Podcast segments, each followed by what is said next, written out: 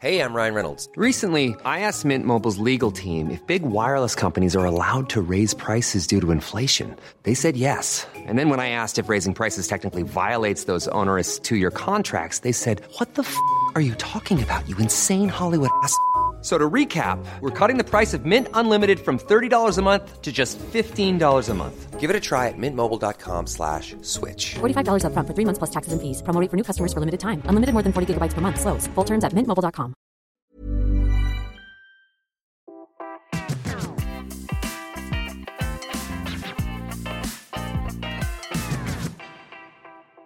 Bonjour à toutes et à tous, bienvenue sur Curieux pour ce nouveau podcast consacré au parcours de jeunes chercheuses.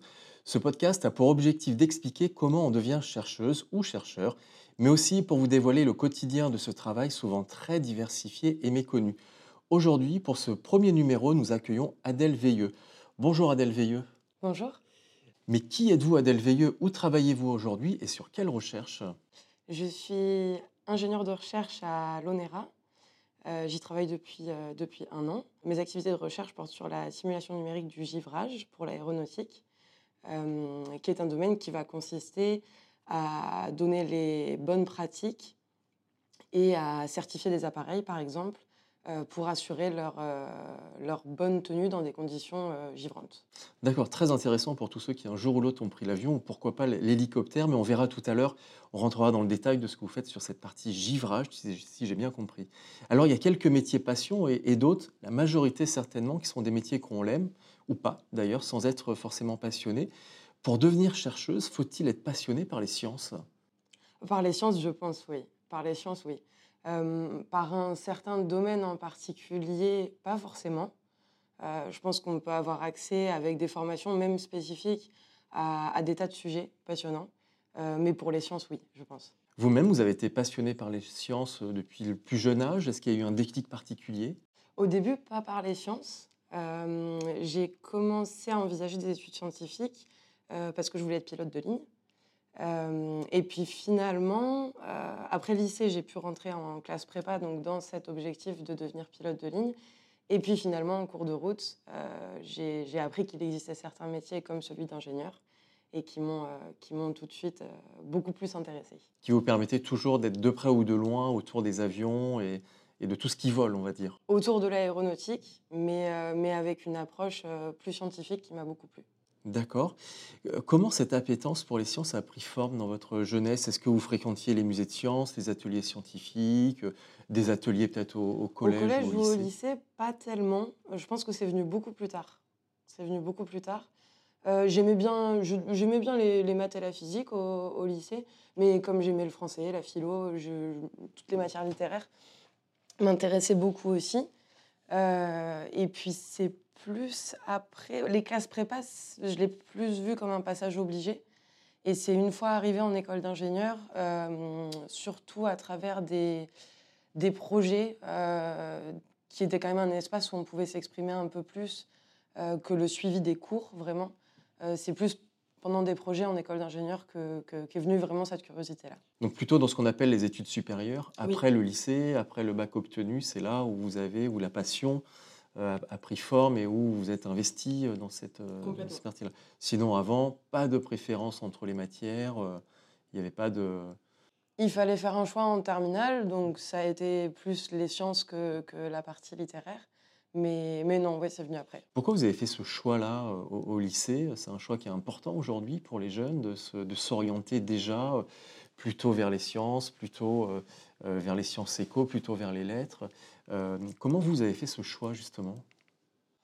Un peu en fonction des, des métiers qui devenaient accessibles derrière euh, et par rapport à un discours qui était, qui était plutôt une généralisation en sciences euh, mène à plus de choix euh, de métiers euh, et à peut-être des métiers qui étaient vus à l'époque comme plus stables ou plus sûrs. Donc plutôt un choix de stabilité. D'accord. C'est vraiment euh, faisons une filière scientifique, comme souvent on entend, comme ça au moins on a plus d'ouverture euh, sur, ce qui est un choix confortable, ce qui est Oui. un choix euh, moins risqué. Vous avouez que c'est un choix moins risqué. oui. Oui, complètement. Très bien. Euh, Est-ce qu'il est facile de se projeter quand on est jeune? Donc là, on parle plutôt des années lycée, dans une carrière scientifique. Est-ce qu'à ce moment-là, vous imaginez quand même cette... Voilà, ça ouvre plus de métiers, mais est-ce qu'on se projette au moment du lycée dans une carrière scientifique? Je vais devenir chercheuse, ingénieure Alors, chercheuse, euh, je pense pas. Ingénieure, parce que j'avais pas d'exemple dans l'entourage euh, de personnes qui avaient suivi ces carrières-là. Euh, ingénieur, beaucoup plus. Ingénieur, c'est quand même un métier.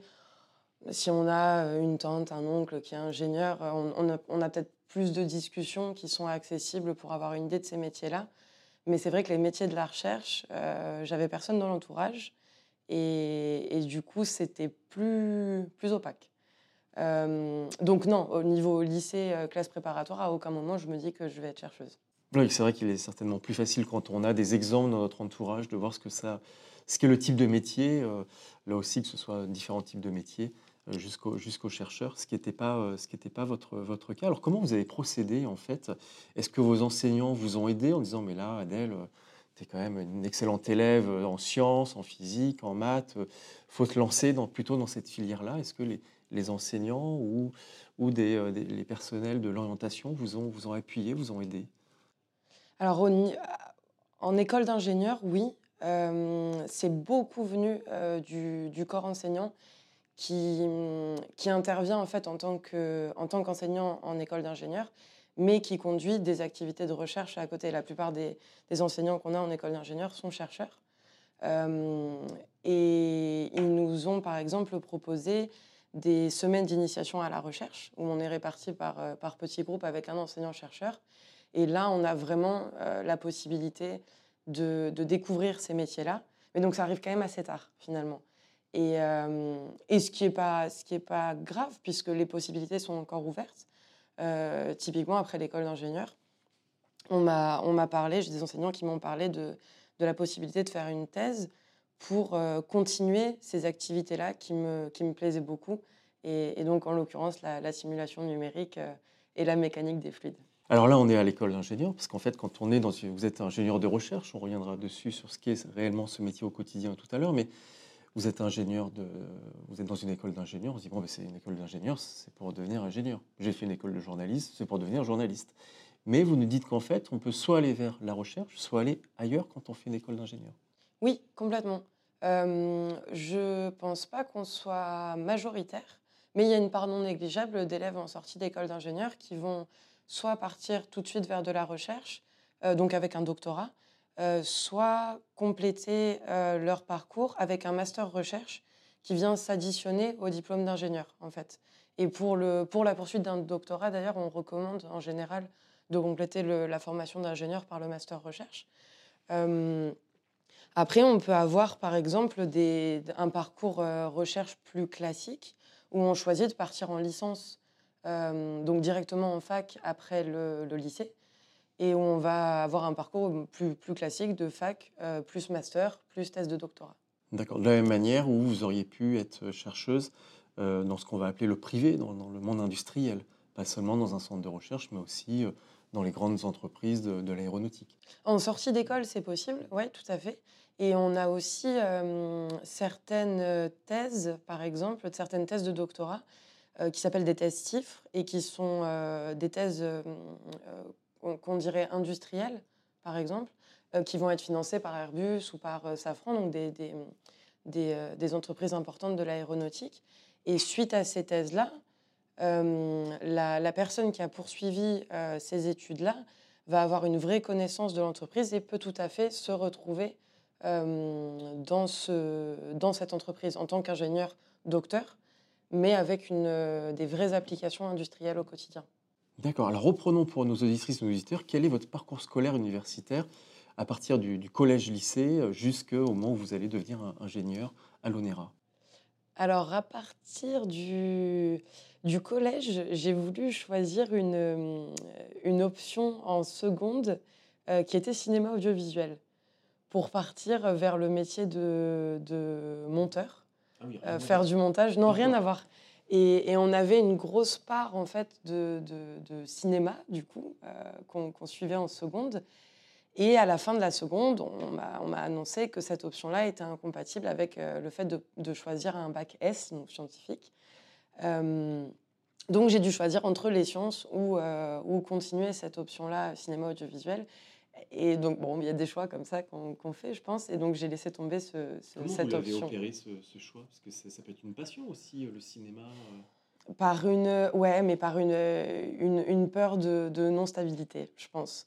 Les métiers de l'audio- de l'audiovisuel, il faut, je pense qu'il faut avoir euh, une, une envie et être prêt à risquer beaucoup de choses. Et, et comme je ne suis pas d'un tempérament très risqué, j'ai choisi la stabilité avec ce, avec ce choix-là. Dans les sciences aussi, parce que ça a aussi un pari euh, où il va falloir réussir à passer toutes les étapes jusqu'au doctorat, parfois au postdoctorat. Oui, c'est vrai, c'est vrai. Mais du coup, on est sur un choix qui dépend vachement plus de, de nous à l'instant T, euh, plutôt que euh, sociétalement, par exemple, sur les métiers de la culture qui vont être moins, moins valorisés, moins sûrs par rapport à, à des études de sciences. Et c'est dommage.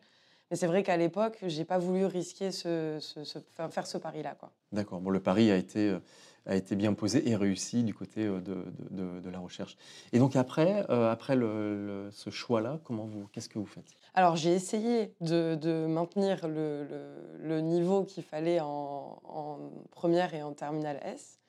J'avais pas forcément un dossier excellent. Il a fallu, il a fallu un peu d'aide et puis il a fallu raccrocher, euh, raccrocher les wagons pour, euh, pour garder ce, ce niveau-là et, et obtenir ce bac, euh, ce bac scientifique. Ça s'est pas si mal passé. En terminale, euh, ça, Vous étiez ce qu'on appelle une bonne, voire une très bonne élève? Bonne, pas très bonne, pas très bonne. Non, non, un bac avec une mention assez bien, quand même assez standard. Ce qu'il fallait pour intégrer une prépa.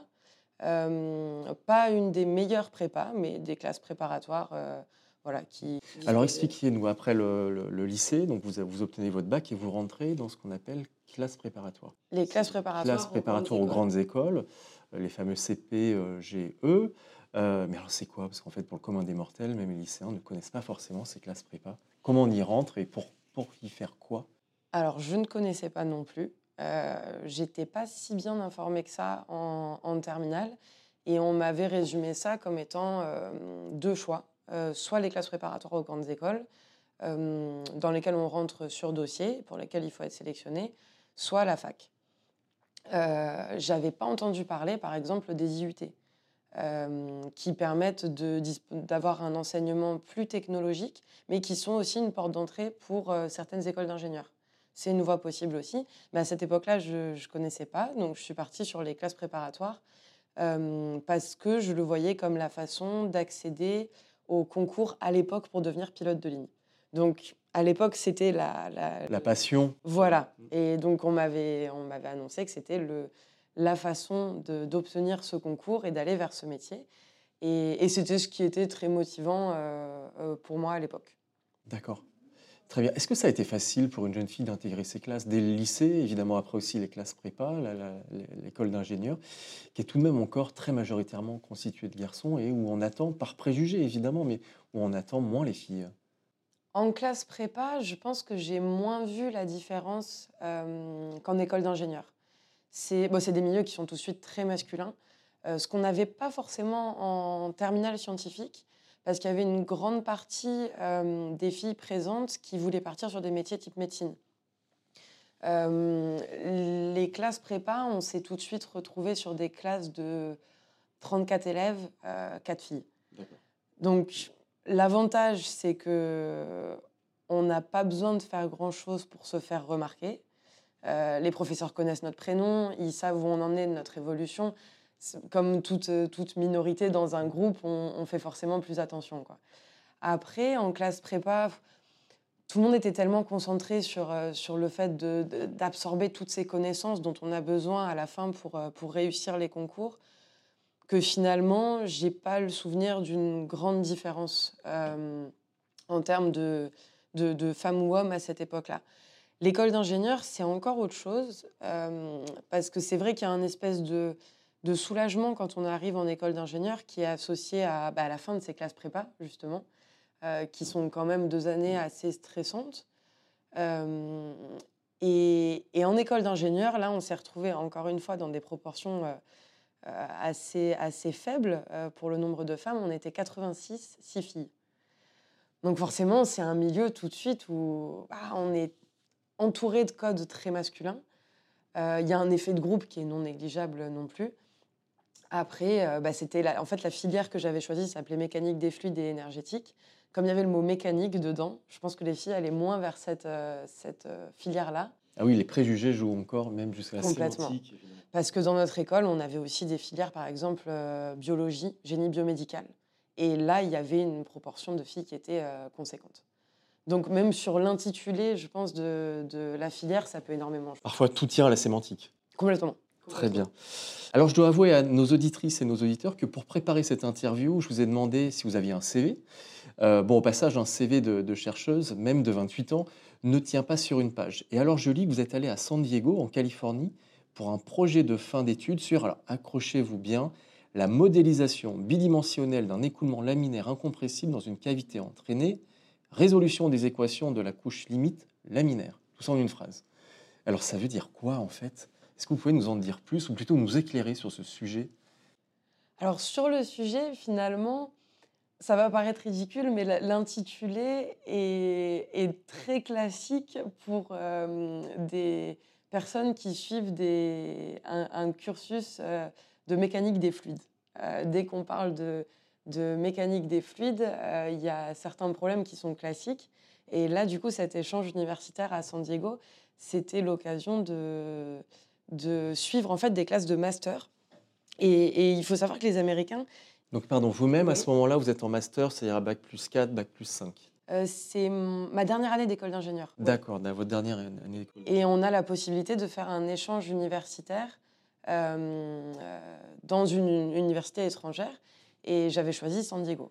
Euh, et donc on devait s'inscrire à un certain nombre de, de, de cours là-bas. Et chez les Américains, en fait, la plupart du temps, euh, le diplôme de licence, de bachelor qu'ils ont, est suffisant pour travailler en tant qu'ingénieur. Donc quand on se retrouve dans des classes de niveau master, euh, on est principalement avec des étudiants qui veulent poursuivre euh, en doctorat ensuite. Et, du coup, ce- ce- cet échange à San Diego, il a, vraiment, euh, il a vraiment beaucoup joué dans la décision de faire un doctorat.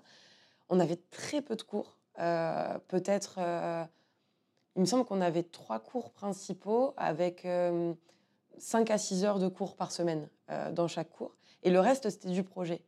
Donc ça apporte une autonomie, en fait. Je pense que je travaillais à cette époque-là peut-être 8 ou 9 heures par jour, mais c'était du travail personnel, du coup.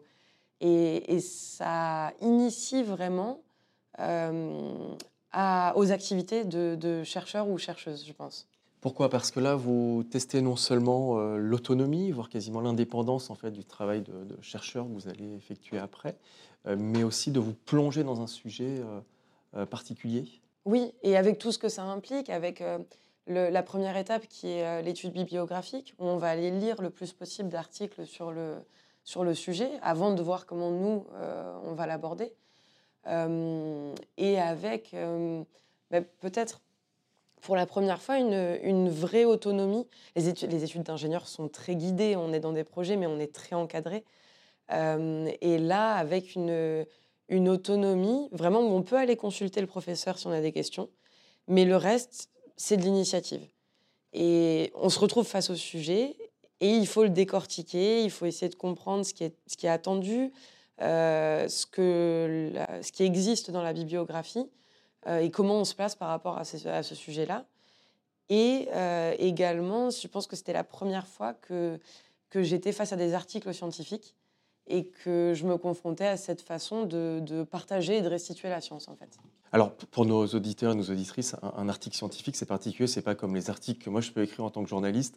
C'est vraiment la, retranscription d'une étude, euh, parfois longue en fait, sur un, sujet précis.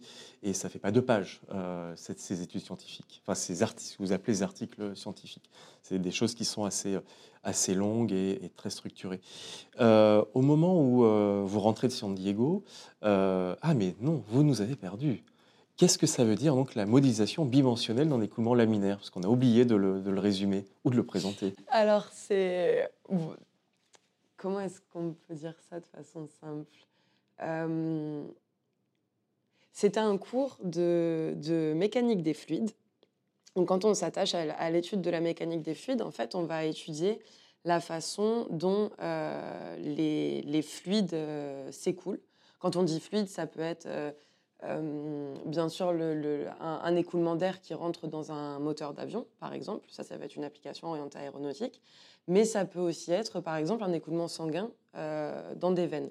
Dès qu'on parle d'un fluide, euh, on peut l'étudier en fait pour prévoir la façon dont il va se comporter au travers d'équations.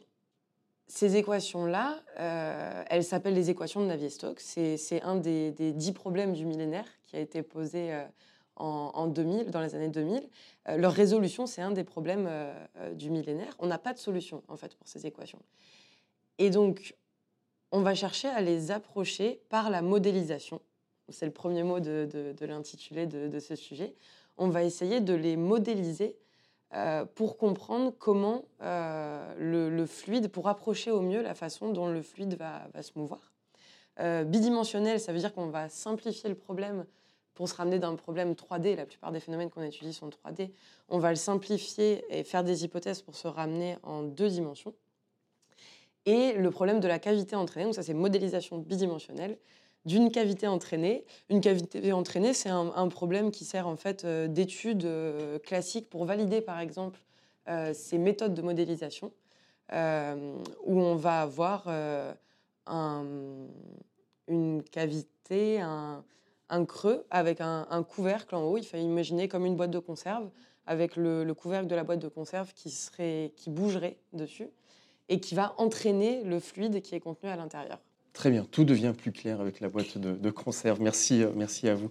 Alors ensuite, euh, suite à, cette, euh, à cet échange à, à San Diego, vous poursuivez vos études, vous avez fini l'école d'ingénieur, qu'est-ce que vous faites après? Je rentre pour un stage de fin d'études euh, chez, chez Safran et qui était plus orienté euh, ingénieur. Et, c'est là où j'entends parler d'un laboratoire qui s'appelle le CERFAX et qui est spécialisé dans la simulation numérique en mécanique des fluides. Et, du fait des, enseignements que, que j'ai pu avoir en école d'ingénieur et pendant ce semestre d'échange, c'est- là, ça apparaît beaucoup plus clair. C'est ce que je veux continuer à faire. C'est ce qui, c'est ce qui me motive. Quoi. C'est, les, les premières fois où vraiment je peux, je, je peux travailler pendant, pendant des heures, mais parce que c'est passionnant. Quoi. C'est, c'est plus du tout la même approche que pendant les classes prépa ou, euh, ou, ou le lycée. Quoi. Là, la passion se développe, là, tout prend, tout prend position. Bah, c'est vraiment le fait d'avoir trouvé des, des problèmes à résoudre où vraiment euh, j'ai envie de connaître les méthodes qui permettent d'y arriver. Avec une application concrète. Oui. Là, pour votre cas, dans le monde industriel, aéronautique. C'est ça.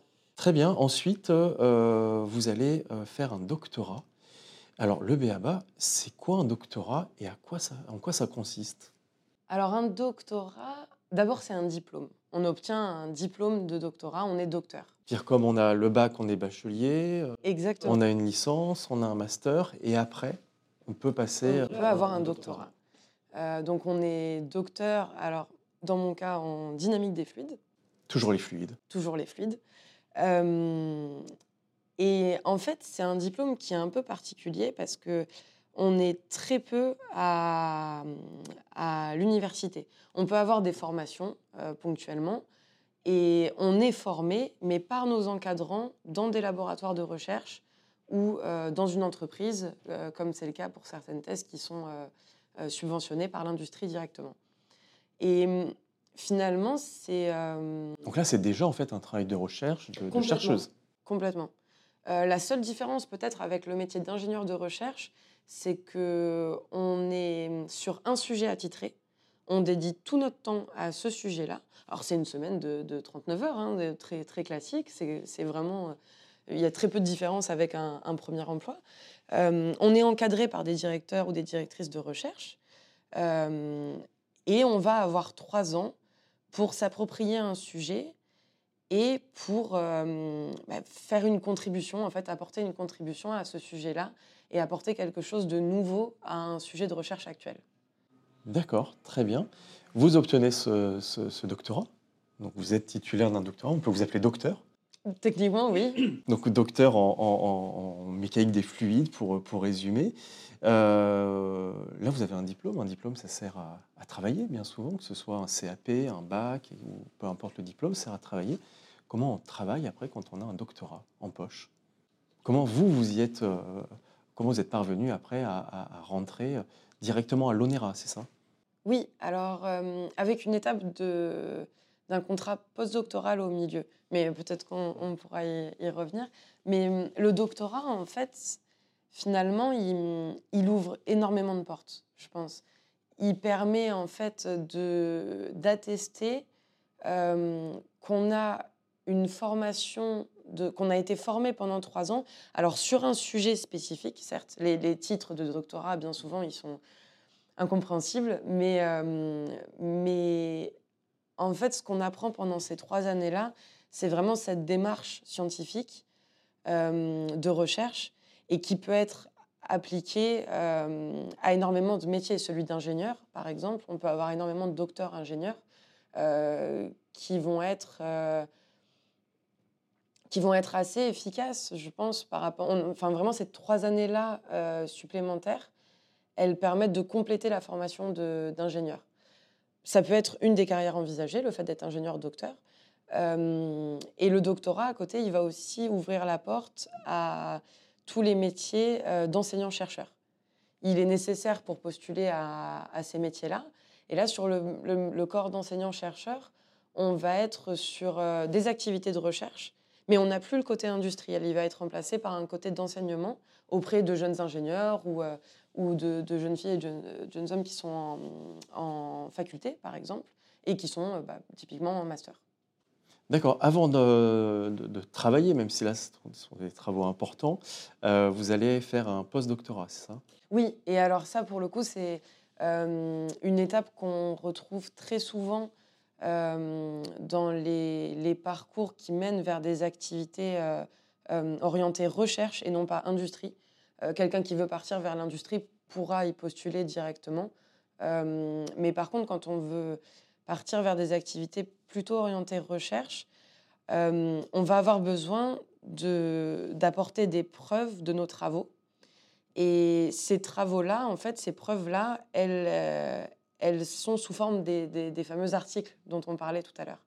Et le fait de faire une année ou deux de postdoctorat sur un sujet euh, attitré, cette fois-là aussi, ça va permettre de conduire des travaux de recherche pendant une année sur un seul sujet et de le valoriser euh, derrière par, euh, par un article. Euh, on peut faire un postdoctorat, un deuxième, ça, c'est, ça peut, ça peut s'enchaîner. Alors l'inconvénient, c'est que c'est du contrat à durée déterminée. On arrive en sortie de doctorat, on- n'a pas 20 ans non plus, donc on peut vouloir chercher une forme de stabilité aussi et chercher un CDI de ce côté-là.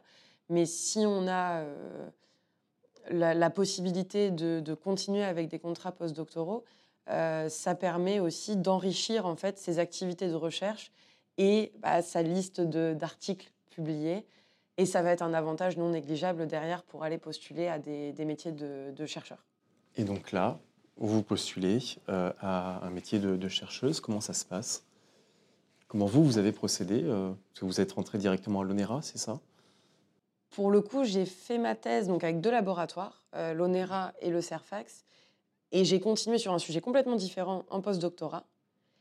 Et donc j'ai eu vent de ce poste qui était ouvert parce que j'avais déjà un, un pied à, à l'ONERA. Parce que sert aussi, euh, enfin, ça, ça sert aussi à ça, de, un doctorat et, et, et- un postdoc, de construire mettre, un réseau, de construire un réseau et d'avoir déjà un pied euh, dans ces milieux de la recherche. Ouais, on a, on a, les, hum, on a le réseau bah, dans, dans l'entreprise, euh, enfin le laboratoire de recherche dans, lequel on est, d'accueil exactement, mais on a aussi la possibilité de faire beaucoup de, de rencontres professionnelles par euh, les conférences, par exemple, qui sont des, des- des lieux où on va pouvoir échanger avec d'autres chercheurs et bien souvent se, se- se retrouver à, à discuter de ah bah là-bas vous faites vous faites les choses de cette façon-là, nous ici on les fait de cette façon-là. Est-ce qu'on pourrait envisager un échange de, de, euh, de- une collaboration peut-être et, et donc en rencontrant ces personnes-là, on peut aussi euh, ensuite les, les recontacter s'il y a un poste qui sort, euh, que ce soit un poste de, de chercheur ou de postdoctorat.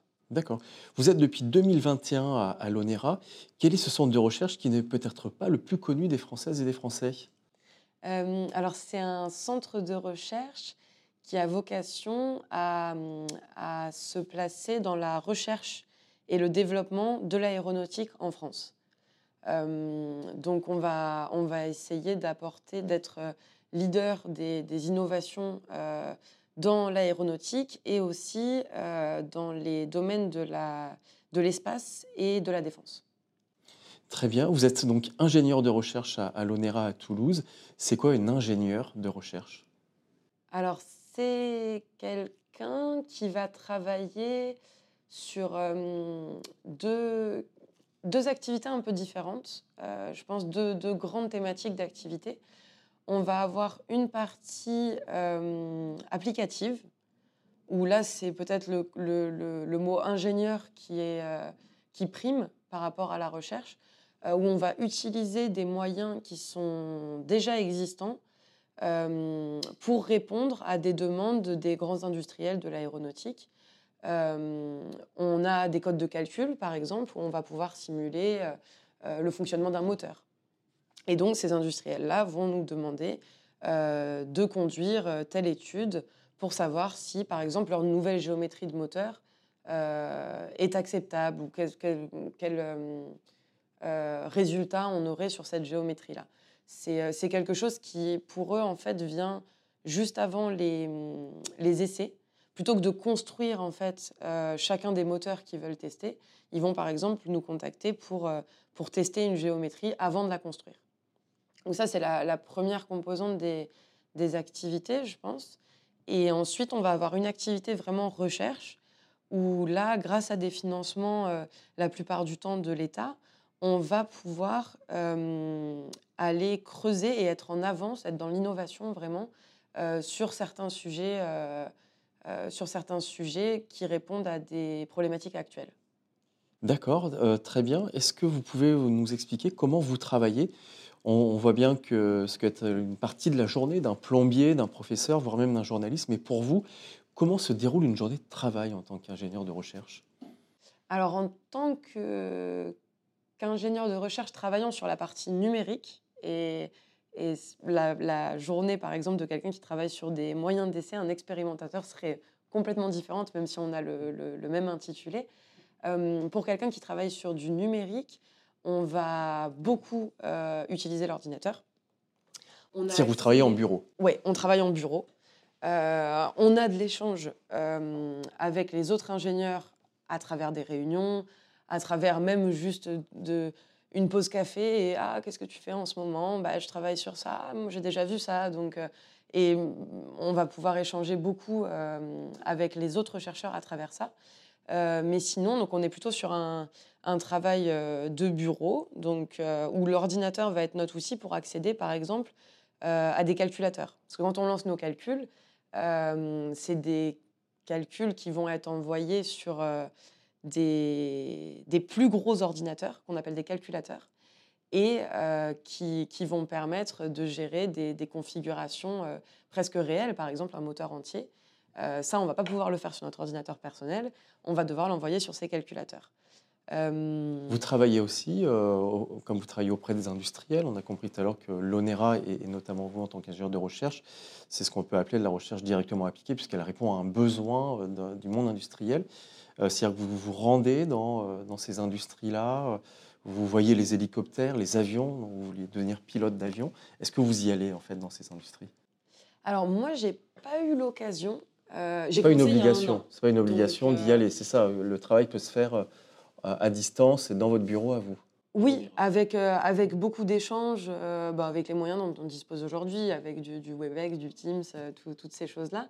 Après, c'est vrai que quand on a la chance de pouvoir aller visiter euh, certaines installations des industriels, euh, de voir vraiment les, les objets sur lesquels qu'on simule, en fait, parce qu'on les voit beaucoup sur l'ordinateur, mais, mais de les voir en vrai, euh, ça, pour le coup, c'est quelque chose qu'on laisse rarement passer. Quand on a l'opportunité d'y aller, ah, je, pense qu'il faut. Enfin, c'est Ouais, là où la passion reprend forme et où ça, ça ça. nourrit Et la puis, passion. On voit vraiment les applications directes de, de- des simulations qu'on fait.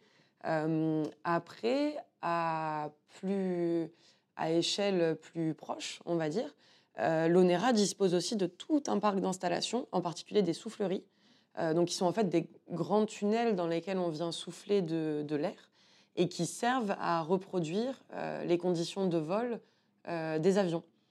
Donc, on, va placer par exemple une aile d'avion dans le tunnel.